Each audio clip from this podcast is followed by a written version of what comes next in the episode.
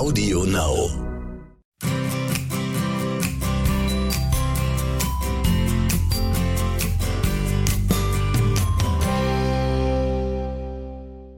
Mondtalk.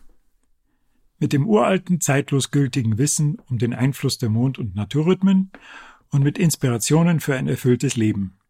Von und mit Johanna Panger-Poppe und Thomas Poppe. Johanna, habt ihr vielleicht gerade gemerkt, denn es war ja meine Stimme. Johanna heute nur im Geist und mit ihren guten Wünschen dabei, weil wir haben uns etwas gedacht, nämlich euch in der Weihnachtszeit mit einer besonderen Geschichte zu beschenken. Und Johanna meint, die soll ich allein vorlesen und wer bin ich schon, dass ich mit ihr darum streite. Es ist ein Märchen aus alter Zeit, aber mit zeitloser Gültigkeit und mit einem versteckten Sinn, beziehungsweise sogar mehrere, die sich für Zuhörer nach und nach erst erschließen. Deshalb kann ich nur empfehlen, hört sie euch einfach öfters an, in Abstand von ein paar Wochen vielleicht. Bei mir hat es Jahre gedauert, bis ich hinter die eine oder andere Facette ihrer Bedeutung gekommen bin, und ich habe das klare Gefühl, dass ich eigentlich damit immer noch nicht zu Ende gekommen bin. So, und jetzt machen wir noch ein bisschen musikalische Untermalung. Musikalische Untermalung in Anführungsstrichlein natürlich. Ich glaube, das hilft, in die richtige Stimmung fürs Zuhören zu kommen. Los geht's. Okay, die Geschichte heißt Ein Handwerk ist wertvoller als Gold. Und wie jede Geschichte, die ihr Salz wert ist, fängt sie an mit Es war einmal, vor langer, langer Zeit. Da lebte ein junger König, der im ganzen Land für seine Gerechtigkeit und Güte bekannt war und für seine unermüdliche Arbeit zum Wohl des Volkes. Obwohl der König seine Pflicht als erster Diener seiner Untertanen sehr ernst nahm, machte er sich doch manchmal Gedanken darüber, welches Bild sie wohl insgeheim von ihm hatten. Besonders wichtig war ihm, in Erfahrung zu bringen, was sein Volk darüber dachte, wie gut er seine Pflichten als König erfüllte. Unbestreitbar sind die meisten Menschen in Machtpositionen ausschließlich an den wohlwollenden Gedanken ihrer Untergebenen interessiert. Nicht so dieser König. Er wollte wissen, was sein Volk wirklich denkt, im Guten wie im Schlechten, um seine eigenen Fehler erkennen und abstellen zu können. Eben ein König, wie er sonst nur im Märchen vorkommt. Zweimal im Jahr kleidete er sich in die Gewänder eines Ärmsten der Armen. Dann machte er sich in ein entlegenes Dorf auf, verbrachte dort einige Tage und hörte zu, was die Menschen über ihn zu sagen hatten. Und weil niemand erriet, dass er der König war, beantworteten sie seine Fragen ohne Zögern und frisch von der Leber weg. Eines Tages weilte er gerade wieder in Lumpen in einem fernen Dorf. Da fiel sein Blick auf eine junge Frau, die sein Herz augenblicklich durch Schönheit, bezauberndes Wesen und Bescheidenheit gefangen nahm. Bei seinem Äußeren konnte er es nicht wagen, sie anzusprechen, doch sobald er in die Hauptstadt zurückgekehrt war, rief er seinen Wesir zu sich und sagte Mach dich auf in dieses Dorf und suche den Vater der Frau auf. Sag ihm, ich bitte ihn um die Hand seiner Tochter. Denn ich habe sie gesehen und halte sie für eine Frau mit außergewöhnlichen Eigenschaften. Der Visier machte sich auf die Reise, und als er den Vater gefunden hatte, überbrachte er ihm die Botschaft des Königs. Der Vater sprach mit der Mutter, die Mutter sprach mit der Tochter, dann beriet man gemeinsam. Schließlich wandte sich die Tochter an den Wesir und fragte, welches Handwerk übt der König aus? Was meinst du damit, welches Handwerk? sagte der Wesir. Was kann er mit seinen Händen so gut, dass er sich damit allzeit sein Brot verdienen könnte? Die Mutter warf ein, aber was redest du da, mein Kind? Des Königs Handwerk ist die Herrschaft über unser Land. Was braucht er dann noch irgendeine andere Fertigkeit? Das Mädchen aber blieb standhaft und antwortete, der Mann, den ich einmal heirate, muss ein Handwerk beherrschen. Heute ist er noch König, aber was ist, wenn er es in fünf Jahren nicht mehr ist? Was haben wir dann zu essen? In meinen Augen ist ein Handwerk mehr wert als Gold. Ein Mensch besitzt nur, was bei einem Schiffbruch übrig bleibt. Die Eltern wollten sie zuerst davon überzeugen, dass eine solche Chance niemals wiederkommen würde, aber sie hatten schon früher versucht zu diskutieren und wussten, dass es keinen Zweck haben würde. Schließlich sagte der Vater zum Visier Exzellenz, Sie sehen, es gibt nichts, was wir noch tun können. Der Visier kehrte in die Hauptstadt zurück und berichtete dem König ausführlich von der Unterredung. Anfangs wurmte es den König ein wenig und er wollte das Mädchen schon vergessen. Aber die Erinnerung ließ ihn nicht los, und schließlich dachte er bei sich, wenn sie sich selbst so treu bleibt und so genau weiß, was sie will, dann muss sie wahrhaft würdig sein, seine Frau zu werden. Er würde ein Handwerk erlernen. Und nicht nur gründlich genug, um sich den Lebensunterhalt zu verdienen. Er wollte darin der Beste im ganzen Land werden. Und das Handwerk, das er für sich aussuchte, das war das Teppichweben. Er ging zum besten Teppichweder im ganzen Land und holte ihn an seinen Hof. Er lernte die Wolle zu spinnen, das Garn mit Wurzeln und Blättern, sogar mit Insekten zu färben, um die dauerhaftesten und leuchtetsten Farben herzustellen. Er lernte auch, wie man einen Webstuhl baut und studierte die alten Teppichmuster, die über viele Generationen vom Vater zum Sohn, von Mutter zur Tochter weitergereicht worden waren. Nicht nur aus dem eigenen Land, sondern aus allen Ländern des Ostens, in denen man Teppiche webte. Schließlich entwarf er seinen ersten eigenen Teppich und machte sich an die Arbeit. Als er fertig war, warf der Teppich am Boden Falten. Also webte er einen zweiten. Als er mit diesem zu Ende kam, sah er, dass die Farben nicht miteinander harmonierten. Da machte er einen dritten. Und als der schließlich fertig war, war jeder, der ihn zu Gesicht bekam, überzeugt, dass es nicht nur ein schöner Teppich, sondern wirklich ein außerordentlich schöner Teppich sei. Er sandte den Teppich dem Mädchen als Geschenk, zusammen mit der Botschaft, dass er ein Handwerk gelernt habe und nun noch einmal um ihre Hand anhalte. Das Mädchen sah den Teppich und war so erfreut, dass sie einverstanden war, den König zu heiraten.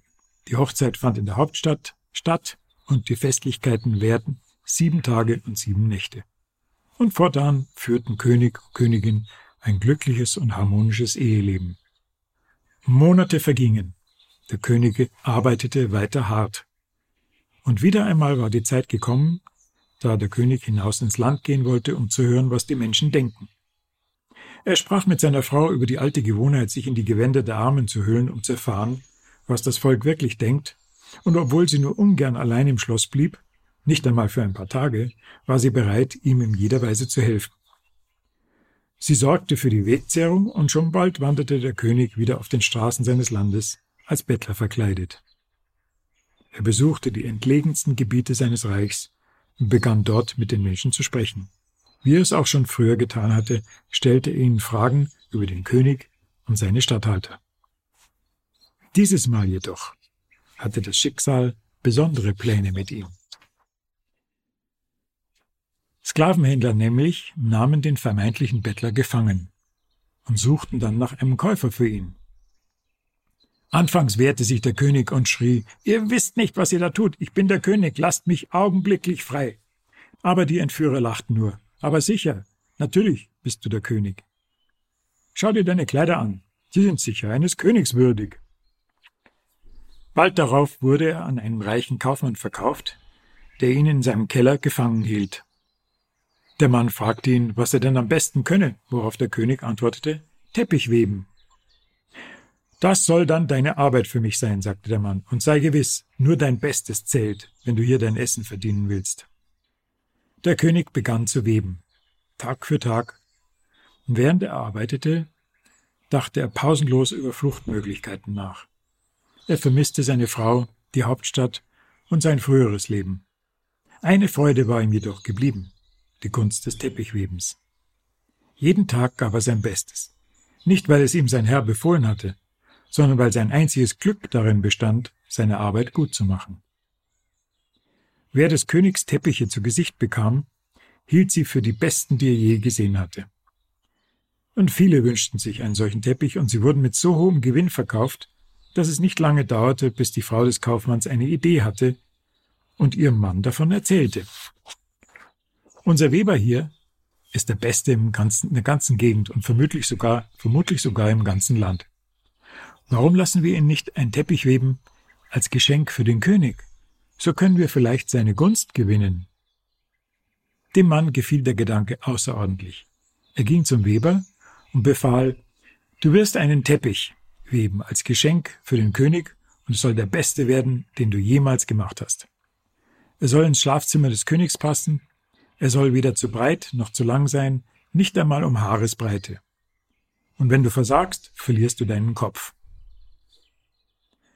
Der König nun arbeitete Tag und Nacht, monatelang. Als der Teppich schließlich fertig war, waren sich alle einig. Ein wahres Meisterwerk, eines Königs würdig. Selbstgefällig lud der reiche Mann den Teppich auf ein Kamel und machte sich auf den Weg in die Hauptstadt. Als er endlich den Palast erreichte, teilte ihm ein Hofbeamter mit, dass der König zwar nicht anwesend sei, die Königin ihn aber empfangen würde.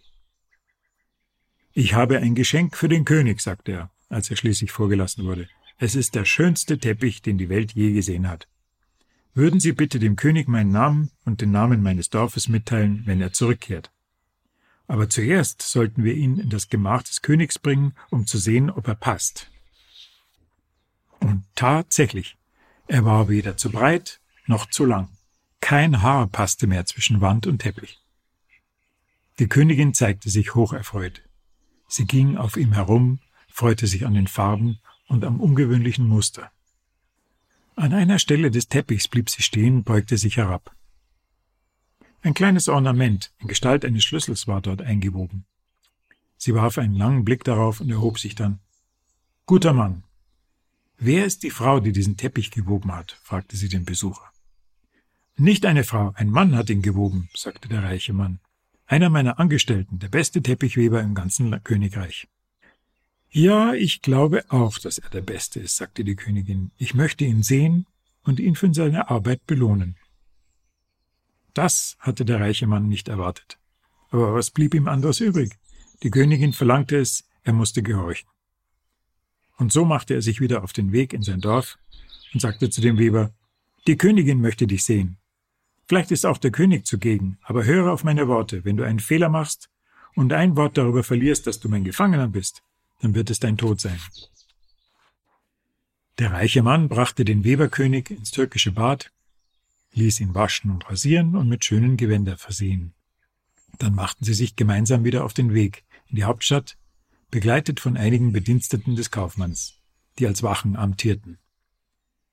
Während der Reise belehrte der reiche Mann den Weber, wie er sich im Angesicht von König und Königin zu benehmen habe, wann er sich zu verbeugen, wann er sie mit Eure Hoheit anreden müsse und so weiter. Und schließlich gelangten sie zum Palast und wurden der Königin angekündigt. Die Königin kam nach draußen, und der reiche Mann und der Weber stiegen die Treppen zu ihr herauf. Augenblicklich umarmten sich König und Königin und waren überglücklich.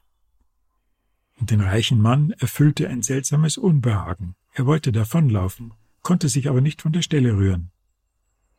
Der König wandte sich zu ihm und sagte Jetzt verstehst du sicherlich, dass ich die Maße meines eigenen Gemachs kannte. Ich werde dein Leben schonen, obwohl du mir meins nehmen wolltest. Aber dein gesamter Reichtum, dein Land, dein Gold und auch die Teppiche, die ich gewoben habe, sollen von dir genommen und unter den Armen verteilt werden. Und so geschah es. Und noch lange Jahre danach erzählte der König diese Geschichte seinen Kindern und vor allem, wie er das Muster eines kleinen goldenen Schlüssels, den er seiner Frau zur Hochzeit geschenkt hatte, in den Teppich, der ihm selbst als Geschenk zugedacht war, eingewoben hatte. Und von der Mühe, welche die Königin hatte, ihre Überraschung vor dem reichen Mann zu verbergen, als sie das Muster im Teppich entdeckte und so ihrem Mann zur Freiheit verhelfen konnte. Und drei goldene Äpfel fielen vom Himmel. Einer für den Geschichtenerzähler, einer für diejenigen, die die Geschichte hören, und einer für den besten Teppichweber der Welt. Finito. Ja, ihr Lieben, ich hoffe, es hat euch gefallen. Oh, fast hätte ich es vergessen. Wenn ihr euch die Geschichte in gedruckter Form wünscht, ich maile sie euch. Einfach schreiben an vrz aon.at. So, wir freuen uns, wenn ihr übernächste Woche wieder bei uns reinhört. Alles Liebe und frohe und friedliche Weihnachten euch allen.